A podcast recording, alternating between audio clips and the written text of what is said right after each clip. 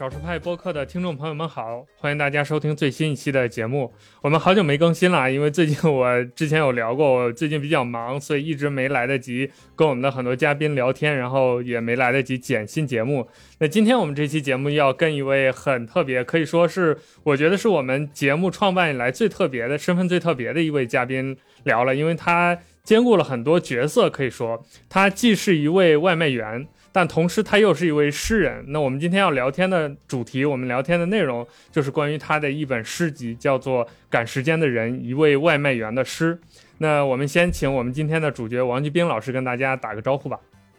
大家好，大家好，我是王继兵啊，今年五十五岁，目前生活在昆山。呃，眼下从事的工作是一个外卖员，呃，从事六年了。呃，同时呢，我喜欢写作。呃，从八八年开始就开始写作，最早其实写的开始写的一些小说之类的作品。从零九年开始转型写诗歌，呃，目前出版了两本诗集，呃，一本是《赶时间的人》，一本是我笨拙的爱着这个这个世界。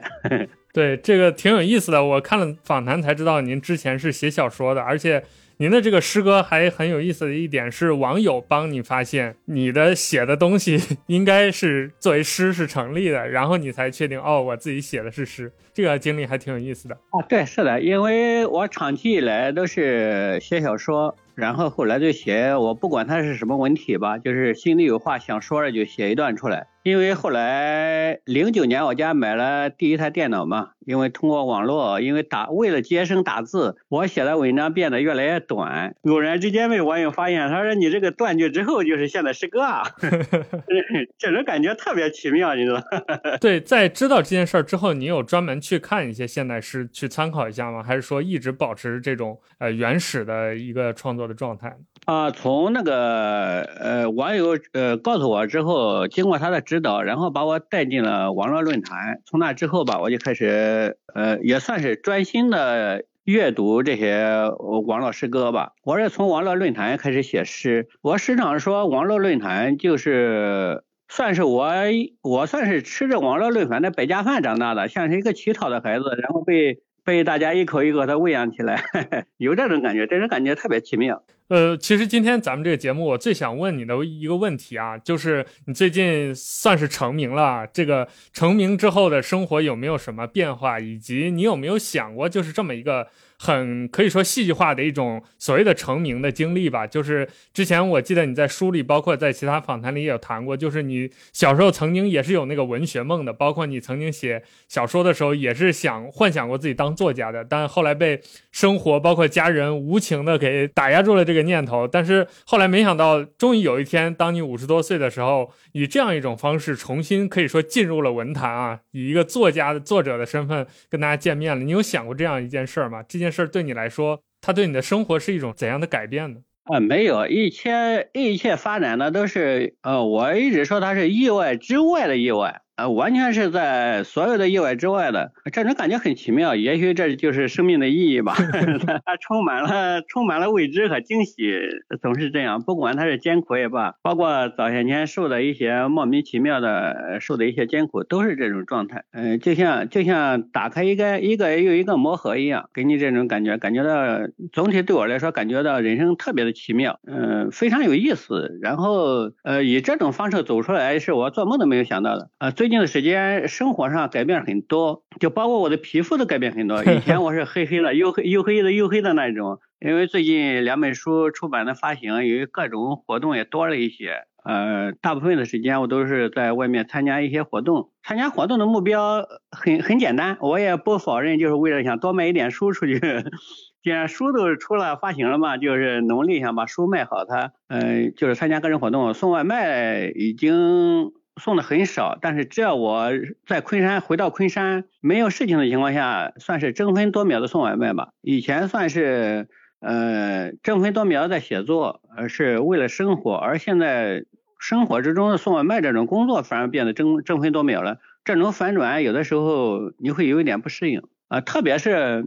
我这段时间说的最多的发朋友圈也罢，呃写写一些和朋友交流也罢，说的最多的就是如果我低着头。肯定不会因为过失，因为我背负着太多的恩情。就像您说的，因为您之前可以说。呃，写作只是生活当中一种抒发情感的一种间隙，一种表达。但现在可能写作慢慢的占据了生活当中越来越多的部分当中。您在就是面对送外卖和写作之间这个时间的颠倒也好，精力的颠倒也好，这种心境的变化，您是自己是怎么感受的？啊，没有，我努力保持着做本本真真的自己，包括前天。前天因为有那个呃前两天发那个扬子晚报那个记者发那篇文章，他那篇文章的时候，他就在我家里，然后我说我应该怎么做，呃和你怎么咱们之间我是怎么配合你，或者是怎么做这篇报道，他说你正常生活就好了，我说那就好吧，我就正常生活吧，然后他就待在家里，我一直在外面送外卖回没回来，呃等我回来的时候已经都接近十点钟了。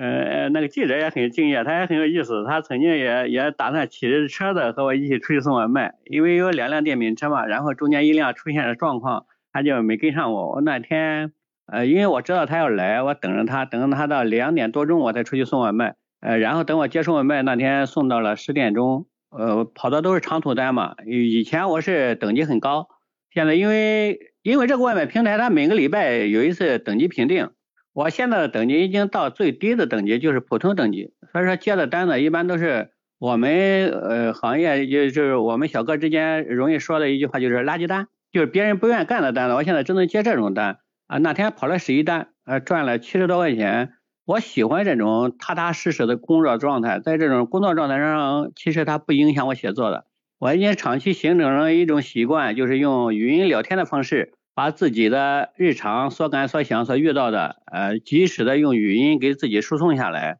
然后在抽空的时间把它整理成文字就可以了。对，说到这个还是也是挺有意思的一件事儿，就是我在看到你接受访谈的时候有说过，你是比如有一个灵感，你就自己给自己发条语音，相当于一个速记，然后回去你再去整理成文字或者其他的一种呃成文的表达方式，这个是。灵感是怎么来的呢？是你在跑单的过程当中，比如说太匆忙，你突然意识到你可以这样表达一下自己吗？应该算是长期生活养成的一种一种习惯吧。因为一个人长期的喜欢写作，包括从八八年开始到现在，我写作的路线一大部分走的都是纪实的路线，都是记录生活中的点点滴滴、现实中发生的或者观察到的东西。这种长期的生活习惯会无形之中给你训练出一种观察生活的一种，呃，容易抓取生活中的不同点。比如说，今天从路上走过，是每一天，哪怕是每一天都经过的路线，你今天走过的时候，或者是一阵风，或者是几片落叶，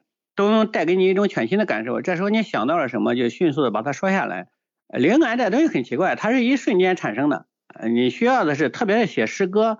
我需要的就像呃相机的快门一样，只要我把它抓拍到，记录下来就可以了。然后整理好，整理成作品，那是闲下来的事情。对，您刚才说到这个像相机快门一样，这也是我在读您的诗的时候一个非常明确的一个感受。可以说，就是因为。呃，我自己是爱好摄影的嘛，所以我在读这个诗的时候，就会有那种很强烈的画面感，就是我会觉得每一个字句都是在很中立的描述一个场景，而那个场景会让读者脑脑子之当中产生一些对应的一些画面，很有意思。所以我也很想问问您，就是您在写作的过程当中那种很丰富的想象力，包括对于场景描述的这种能力，它是怎么来的呢？这些灵感是从哪里来的？是您比如说阅读刻意训练的，还是说？说它是一种本能，一种感受呢？啊，应该说是阅读和训练的这方面来的更多一些。本能的感受，这是生活中的一部分。嗯，因为从开始喜欢写作开始，就喜欢阅读。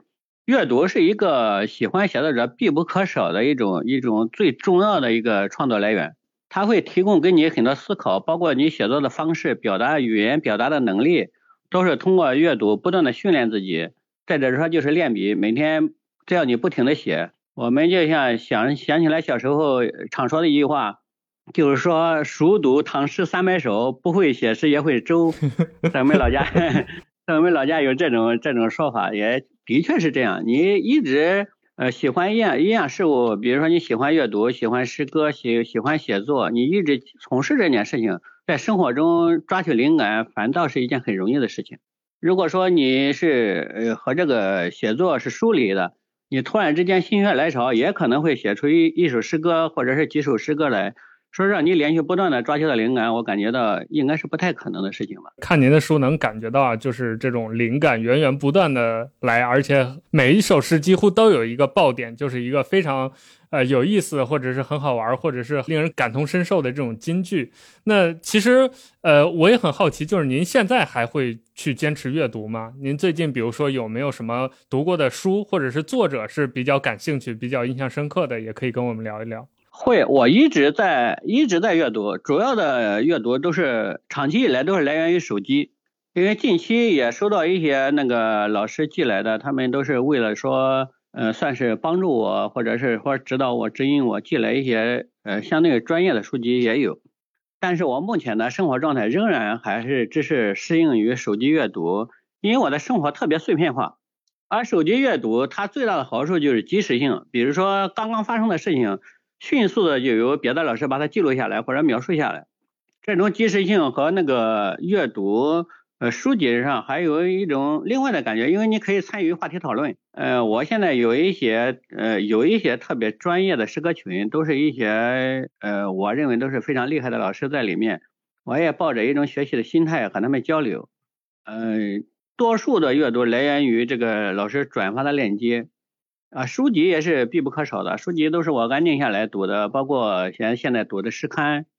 啊，包括我们中国传统的那八大诗刊，就是诗歌刊物，呃，这是我最主要阅读的经历，因为我现在的从事主要从事诗歌写作，呃，也也收到像比如说像杨美芬老师写的呃那三部书，我也已经买到了，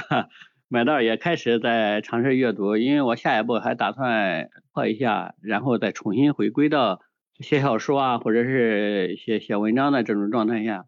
嗯，因为预感到我我我已经预感到，因为这个送外卖的生活对我已经为时不多了。呃，他这个平台的限上限是五十七岁，哦，上限是五，哎，我已经是五十五岁了，我没有多长时间可以送外卖，在也在为自己以后的生活在做铺垫。那您会有那种倒过来的危机感吗？就是您会担心？丢掉送外卖这这份工作之后，未来可能对于生活的这种感受啊，对于底层人民的生活的状态的了解啊，可能就会脱离吗？啊，那倒不会，呃，因为我长期以来的生活，呃，这几十年来一直是算是最普通的嘛。因为网友有时候说是底层的生活，呃，我倒不是说他认为是底层，就呃，简单说就是他老百姓的正常生活啊，这种生活经验还是有的。生活的体悟还是有的，即使说现在的那个，打个比方说，比如说工地吧，现在的工地实际上和我们当初的工地已经发生了很大的变化。呃，现在的工地，如果你真的靠近工地，你会发现现在工地有一些，只要它是正规的工地，它会有一些硬性的条件要求，比如说夏天，呃，那个民工的工房里面必须要有空调。我现在就也仍然是和这些这群人打交道。我前天写的一首诗歌还是关于一个民工的，因为他每天都会过来买那种廉价的香烟，买廉价香烟。但是他在买烟的一瞬间，我能闻到他身上那种强烈的那种伤尸膏的那种味道。他肯定身上是因为强烈的工作造成的劳损、劳损、肌肉劳损，或者是或者是关节。因为我有这种经历，我立刻就感悟到他身体的那种疼痛。我想到的就是，当这种伤身膏戒掉之后，身体逐渐恢复的时候，那种痒，你够不到后背的那种痒，你每天都要在搬在棱角上去蹭，然后就缓解这种痒。嗯，我还写了一首诗歌，就是为了它这个细节，因为它能触动你心里的一种感受。这这种点点滴滴的感受会，它一直会伴随着你，即使说。呃，生活发生了变化，但是只要你愿意靠近它，方式有很多。对，我觉得您的作品很有意思的一点，就是对于这些细节的捕捉和放大，还有描述都特别的到位。这种东西，您觉得是与生俱来的吗？还是也是您后天，比如说性格的形成过程当中，或者在练习写作的过程当中去慢慢培养的呢？你要说没有任何一点先天的感觉的，那也那也不是不是诚实的，因为我小时候打个比方说，小时候我读刘胡兰，读邱少云，嗯，我曾经为了读邱少云读课文，我在趴在家里哭，去掉掉泪，然后被我哥哥嘲笑，被我的朋友嘲笑，说一个人读书能读的哭在那里，我能有那种感受，感觉到一个人被火烧会有多疼啊，你会这么去想。这可能是先天的一种一种性格带来的吧。而更重要的是你后天的一种体悟，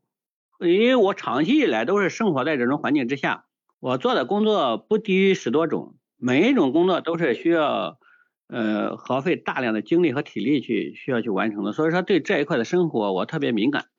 呃，我曾经说过，送外卖是我这几十年来做过的最轻松的、最体面的一份工作。因为我说的这些话还被我的同行攻击过，因为他们是 从事也是外卖外卖小哥的。因为我把外卖小哥说的生活很轻松，他认为我说的有点不严谨。后来我和他们解释了一下，我说是指我个人的体验，因为我以前做的工作会更糟糕一些。嗯呃，的确是这种情况，因为你从那个地方生活过来，所以说你对这些这一部分人的观察和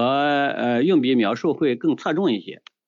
那您担心现在的这种生活，包括未来可能当您成为一个职业作家之后，可能这种声色犬马啊、媒体的包围啊、大家的赞美啊，声音会越来越响，包括网络上的舆论啊等等，您会有没有一种压力，或者有想一些办法去保持自己当下的这种呃比较扎实、比较沉稳的状态？包括您有没有担心未来这些声音包围了之后，自己会找不到自己的那个定位呢？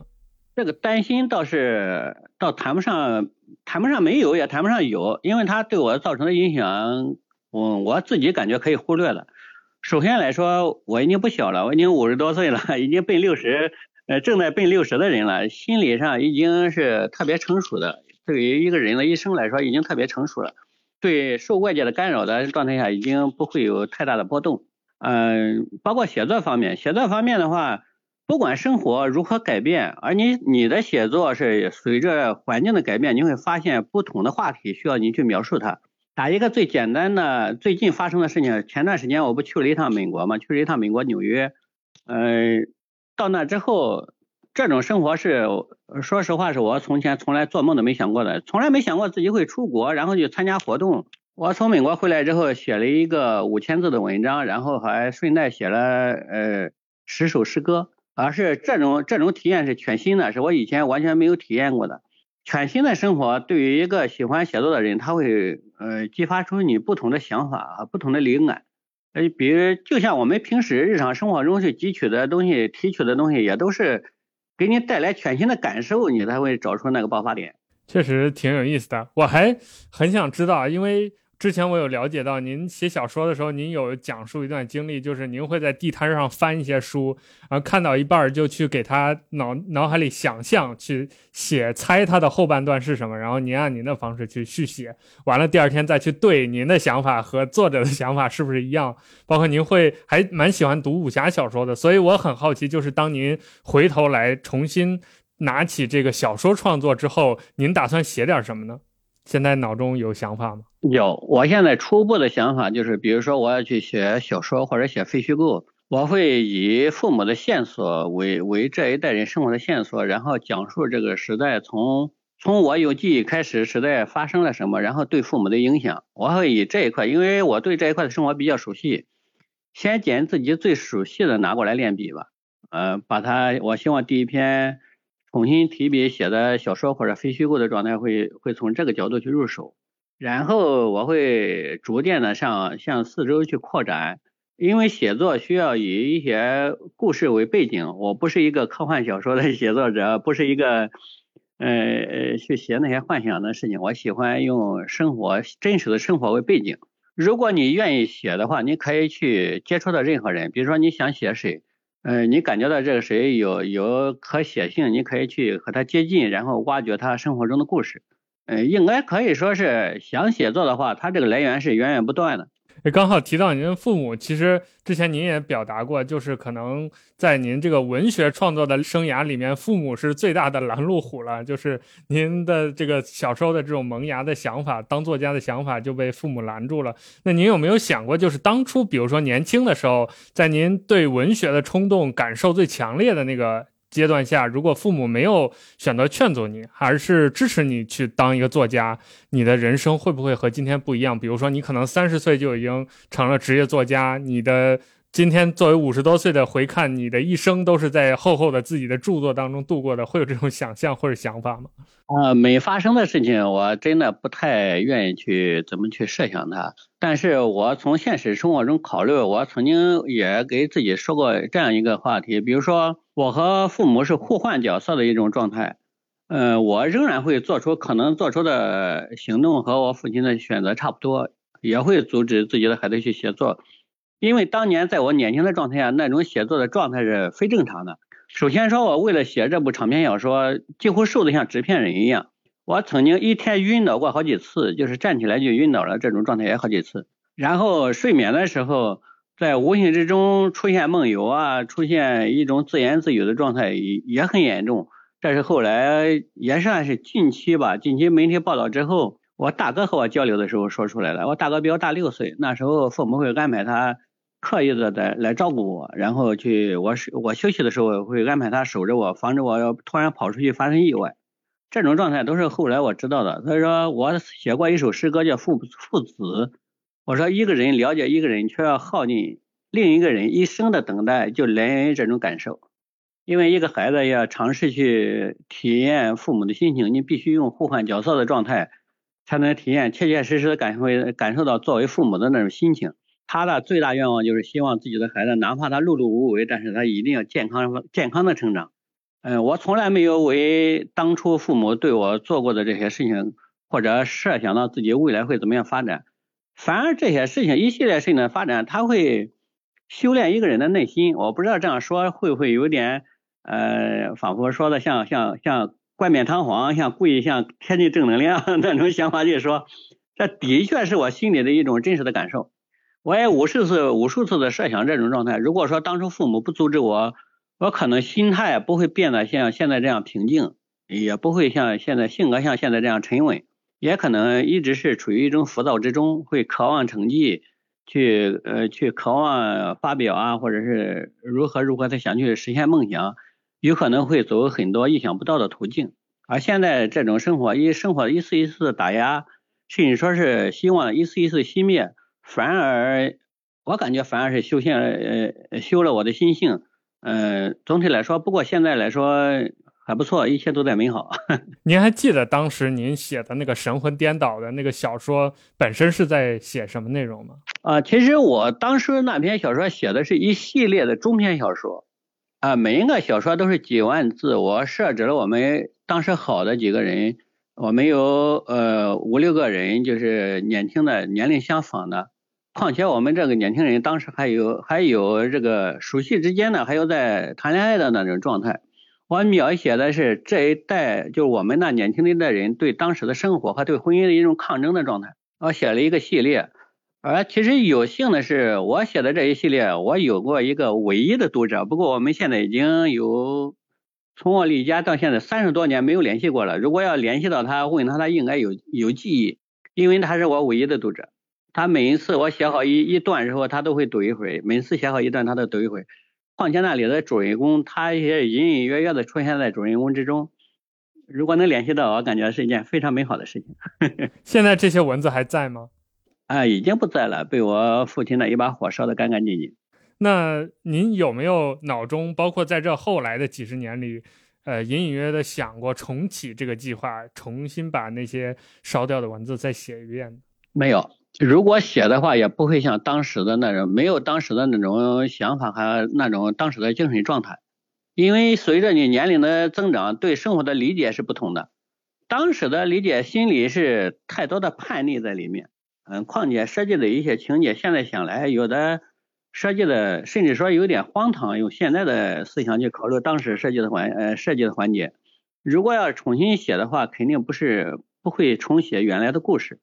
会用另外的心态去讲述一个经过，可能会更多一些。其实您前面也有谈到，就是您走上这个写诗这条路，算是有点小意外的，就是在别人的启发或者是呃自己的摸索之下进入这条道路。但现在您已经开始大量的去读一些，比如说诗歌的专著或者专业的这个书籍。您是想在诗歌这条路上走到一个什么程度呢？或者说您对自己这个文学上的？呃，所谓的地位也好吧，或者说这个造诣也好，有没有一个期许、一个预期呢？啊，这倒是真的有的。呃，说实话，真的有的。自从这个诗集发行之后，然后给自己做了一些构想，因为呃，从开始重新投稿，一七年开始重新投稿，我曾经给设计的最终的梦想就是出一本自己的诗集，但是没想到一切来的会这么快，就仿佛一切就一夜之间突然什么事情都发生了。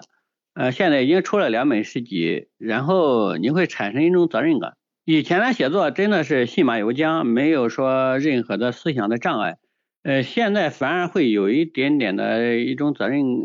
算是一种压力吧，压力感吧。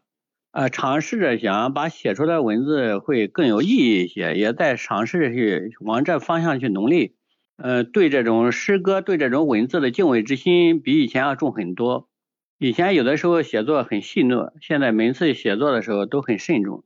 呃，我现在第三本诗集基本上已经接稿了，然后也合同在半年多前都已经签订了，签的是给签给了作家出版社。呃，也马上就要就要交稿了，我打算在半个月之内把稿件交给他们。然后第四本诗集也差不多，呃，合同草案也谈的差不多了，马上就也要签了。呃，我想这四本诗集完成之后，我就开始，今年有可能会同时进行两项吧，比如说尝试着去写文章，呃，主要精力用在诗集上面，然后尝试写文章，打算。呃，今年过后，明年开启呃写小说或者写非虚构的这条道路，然后给自己写诗歌的一个构想，就是在若干年后，嗯，当我感觉到或者经历或者是身体各种方面产生了变化，或者说想给自己做一个总结的话，我会亲自甄选诗歌，把我一生写的作品去去呃做出来，做一本自己最喜欢的诗集出来，这是对诗歌方面给自己一个交代。因为小说方面我还没有动笔，很难很难保证我以后会写成什么样子。只是在心里给自己有一个定位，有一个想法，有一条路自己要去走。您有过担心吗？就是比如说，当您对于诗歌这件事儿开始严肃看待之后，包括自己整个这个身份、这个状态都转型成一个专门写诗的职业写诗人，呃，这种状态转变了之后，会对您的作品的想象力啊，或者是文笔的这种流畅程度会有影响吗？呃，那倒没有，那倒没有。自己所担心担心的，其实我对生活还是有很大的期待的，因为网上也有很多不同的声音出来。呃，包括很有很多质疑的声音，说这种写法，甚至说这种描述是不是叫不叫诗歌？呃，最最最严重的一种质疑就是说，这种就是文章的分段，它与诗歌是不接壤的。这种这种声音都有的，我不否认这一点，因为长期以来我是习惯于用语音去创作，可能在口语化方面会更接近一些。啊，对诗歌的某些要求会会离的距离相对应的会有一点距离。我倒是希望岁月流长，若干年之后，大家再回头过来，发现这个王继兵还是当年的王继兵，仍然在执着。甚至说，我希望大家发现他其实写作的道路一直在坚持，一直在提高的那种状态。我有这个信心，我真的有这种信心，因为最近包括任何一个时期的写作状态，都是过一段时间，你回过头来都会发现有几首自己特别满意的作品。这种作品的不断叠加，随着随着岁月的不断流逝，你会这种叠加是对于你来说是一种收获。当你这种自己特别满意的作品越叠加越多的话，也就是对你自信心的构建有很大的帮助。我相信自己做得到。对，说到这个，我还想顺带问问，就是您的《赶时间的人》这本诗里面，它是分了三个章节的，这种编排是您来主导进行的吗？因为这三个章节的主题其实还蛮明确的，比如说《赶时间的人》部分，大部分都是您作为这个外卖员这一路来周边的一些感受或者是经历。那写给母亲的那个章节，就基本上是在讲家庭父母的这些关系。还有另外一个章节，就是讲一些您的一些突发奇想的一些小的思考或者。小的观察，这种编排是编辑帮您做的，还是您自己在整理过程当中就是从一开始就这么想的呢？啊，这主要还是编辑做的的，呃，因为我只是提供给他们原始的稿件，然后他们甄选。曾经也和我商讨过，比如说选稿的问题。我在想，写作我可以，如果出书他们会更专业一些。我只是我说我只是负责提供稿件，呃，做书的话你们去做吧。其实做的非常的好，我特别满意这本书。呃，分的特别分明，其实也给人家的心里的一种，呃，某些作品都有一个缓冲的地带，挺好的。对，因为读您的这本诗，能看得出来父母的关系在您的这个人生当中，包括您写作啊、对世界感悟的这个过程当中，是扮演了一个很重要的角色。那如今就是您作为一个外卖员开始写诗了之后，您的子女是怎么看您的这个 您自己的身份的转变和生活的变化的？啊，其实不仅说是子女嘛，长期以来我的写作是被不被家庭成员看好的。嗯，而影响最大的是，包括我父母之外，后来我爱人也是长期的反对。嗯，首先说不可否认一点，就是说想靠写作去养家糊口是不现实的一件事情。虽然说这件事情发生的发生的到目前来说结果很美好，那是。有很多的意外，很多的恩人在不断的出现，我才会出现今天的这种这种成绩。而长期以来的写作不被家人理解，我也是可以理解的。所以说我长期以来也是以生活为主，我从来没有把写作当成生活中很重要的一件事情去和生活进行抗争。如果说生活中同时同时出现两件事情，或者说把这首诗歌完成，或者说把这一单外卖送掉，我肯定会选择先把外卖送掉，然后再选择。呃，写这首诗歌一直是这样，不管我生活在任何的状态下，而嗯，家人对我的理解长期以来，因为我是隐瞒着家人写作的，呃，包括我的爱人，他也是不知道我一直在默默写作，啊，对这一切最了解的反而是我大女儿，她小的时候我带她出去捡过破烂，在我们家庭最困难的时候，我骑着三轮车带她出去捡破烂，她就发现我一直在纸箱子上面，因为捡来的都是废纸箱嘛。在纸箱上面写很大的字，那时候用的记号笔，在在纸箱上写，他只记得我不停的在纸上写字，但是他不知道我写的是什么。但是写那些字，我都后来卖纸箱，当天晚上卖掉的时候，也都卖给那个收旧货的了，我没保留过底稿。呃，他倒是对这一个环节有一点印象。呃，其实说实话，我不认为，我认为他是没有什么记忆的，没想到他还能记得住。呃，他甚至记得住我卖的纸箱里面有写哪一种纸箱的，写了好多好多的字什么的，他都有有印象。而这种诗集的出现，对我们家庭来说是有一个天翻地覆的变化。现在他们把很大的精力用来支持我写作上面，包括有的时候网友比如说对我的评论有什么，或者是有什么尖锐的批评，哪怕这个批评是诚恳的，呃。我老婆都会想方设法去替我去辩解，呃，这种感觉其实还是挺温暖的。我也时常跟她说，我说千万不要和网友呃网友吵起来，有的时候人家提出的意见和见解对我们的写作会有很大的帮助。在在当下的网络上说要听到一个诚恳的批判的声音，其实也是一件幸事，也是一件很美好的事情，它会帮助你认清自己。而现在，包括我现在送外卖，以前送外卖的时候。呃，阴天下雨这种恶劣天气是我最喜欢出去送的时候，因为它给我提高了很会提高收入，它的那个订单价格甚至是翻倍的。而现在只要刮风下雨了，我如果想送外卖，首先是要解决第一个问题，就要找到我的电瓶车钥匙，他们会藏起来，他会想方设法给我藏起来，说天气呃太差了，别出去了，说出去第一受罪，第二危险，他们会这样，他会认为。你有送外卖的那个，在这种天气下出去送外卖，你还不如在家写作呢。他们是这样想，这是他们生活对这个写作的态度上的一个改变。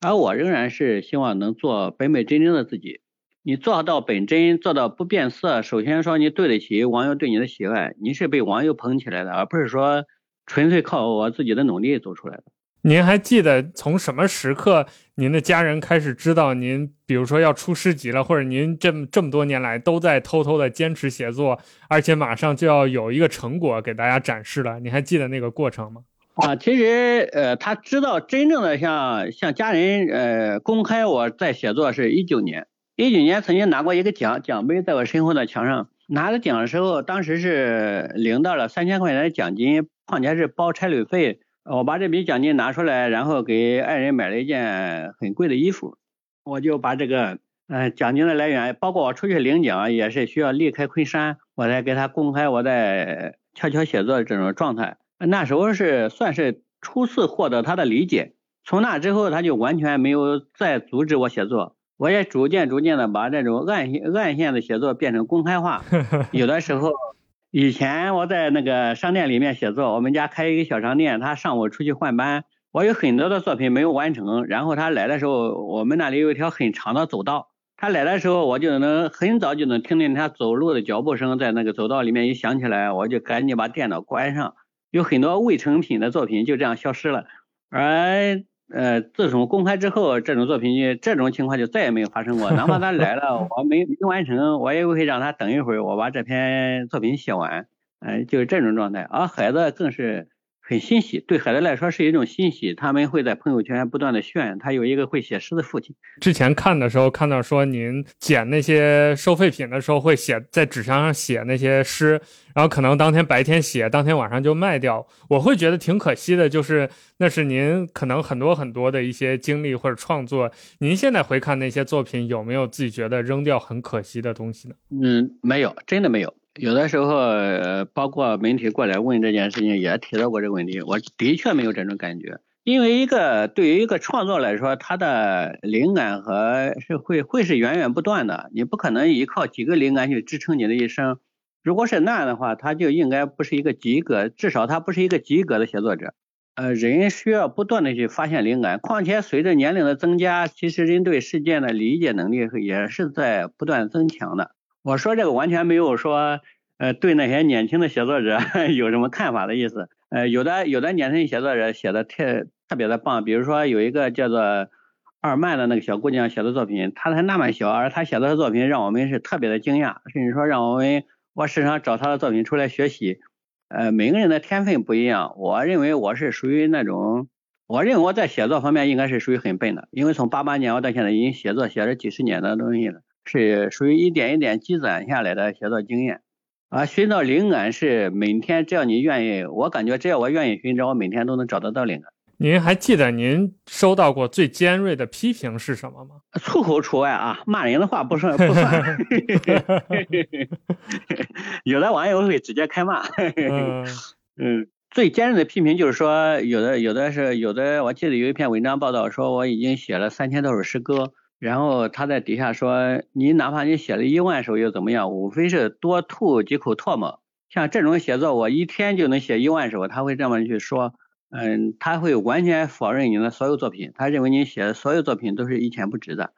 哎，这种这种批评也是有的。况且况且，我认为他的这种批评和看法不是他个人的批评看法，他甚至代表着一部分人。呃，我认为啊，现在的呃这个诗歌，现代诗歌，因为有的时候是有的时候是圈外人，圈外人的批评也有，他甚至说有的时候说您这个写这个诗连一句都不押韵，怎么能叫诗歌呢？他是因为他拿古体诗的标准来衡量现代诗，这是不确切的，不，这是这是一种错误的观点。但是不可否认的是，现代诗歌它是流派纷呈，从来历史从来没有像现在这样。对于一个文文学载体的那种流派，会呈现出那么多的那么多的分支出来，几乎高手和高手之间嘛，甚至我认为说这个老师和那个老师之间，他都存在对这个现代诗歌的认知上的一种路线性的一种一种对冲，他们的观点也是也是对冲的，所以说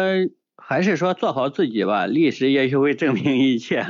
呃，如果说我们有一部分人喜欢这种写作，我们也能形成一个一个一个方向，形成一条道路，我们按自己的路走下去。反正随着岁月的发展，只要有大家喜欢，只要有读者喜欢，我认为哪一条道路都是正确的。那咱们今天访谈的最后，我想请您呃读一首您写过的诗，就是最符合您当下的一个状态或者是心境的一首诗。您现在能找到这样一首诗吗？有一个很冷门的作品叫做《山洞》，这首作品其实很冷门，也很少有人提及这首作品。从我个人的思想上，我倒还是对这个作品还是有一些感觉的。我把这首作品读一下。呃，这首作品其实在网上很少出现，包括各种公众号，包括他们自己选的，很少有人选择这首诗。《山洞》，大山并不是铁石心肠，时常也会留下一个心眼，以便收留有走投无路的生灵。和临时避雨之人，漫山遍野的木头也一样。羽翼未丰的雏鸟从树洞飞出，踉跄一圈，又一头钻回树洞。万物皆有慈悲之心，土地掏空自己，给死去的命，一年一年留下我们的亲人。这是我感觉到生活的一种态度。然后最后的结局就是，看似密不透风的岁月。预留了节日给我们，让我们流泪，让我们把自己掏出一个洞。嗯，这是其实是我对生活的一首感悟的作品。我认为，嗯，只要只要人是对这个太对这个世界是怀着善念的，嗯，生活总不会是铁板一块。他其实同时回应了我有一首诗歌写的是月亮是天空的一处漏洞，所以夜从来都黑的不够彻底。这首作品其实也是来源于我当时另一首作品的一个延续的部分。您在写这些句子的时候，脑中会有一个声音在同时念吗？还是说就下笔如有神，直接就写出来？呃，也不是，也不是，有的时候写作的时候也会有突如其突如呃突然的状况发生。比如说这首作品，我原先打算这么写，然后写着写着，中中途突然自己的一个词语的使用。呃，突然让这首作品产生了转向，然后想，好像往这个方向走比往那个方向走更恰当一些，呃，也会有这种状态发生。也这虽然说这种状态不是说时常发生的，但是这种发生的和转变很奇妙，往往是让你对这首作品特别在意，因为它是灵感之中又产生的突然的灵感，让这个原先的思想产生了转向。OK。好，感谢王老师今天参与我们这期节目的录制。最后，呃，我想请您再跟您的书迷或者您的诗歌的诗迷再讲一句话吧。您对他们有没有什么想叮嘱的、想祝福的，或者想跟他们说的，都可以再聊一聊。嗯，其实我就是说，对生活、对写作、对生活有一种体悟，就是我最常说的一句话，就是生活给了我们多少积雪，我们就会遇到多少个春天。世界是公平的，我们是这个人生的后来者。嗯，我们世界不亏欠我们任何人，而是我们一直亏欠着这个世界。好的，好的，感谢王老师，非常喜欢。在节目的最后，我也想跟我们的听众朋友们讲，就是我一直是一个对于现代诗有偏见的人，但是我在读了这本书之后，可以说完全改变了我对于现代诗的偏见。它真的是一本。很有意思、很有趣，而且很有深度的作品，这是一个很不容易的事情。所以也我也鼓励大家吧，就是感兴趣的朋友们，不管你之前有没有读诗的经历或者是这种兴趣，大家都可以来找这样一本《赶时间的人》外卖员的诗这本书来读一读。包括王继兵老师的其他的诗歌都很有意思，都是同一个风格的，很好玩。哎，谢谢谢。我其实我想多说一句话，就是我的作品基本上每一首诗歌后面都隐含，大多都隐含着一个生活中的故事。我希望大家能从我的作品中读出生活背后的故事，也希望大家和我交流。我每一个呃诗歌的后面，我会讲出一段故事出来。对，很有意思。那最后还是感谢我们听众朋友们的订阅和收听。那咱们就下期再见。大家对于王老师有什么感兴趣的、想讨论的，可以在评论区跟我们聊一聊。拜拜。哎，拜拜，拜拜。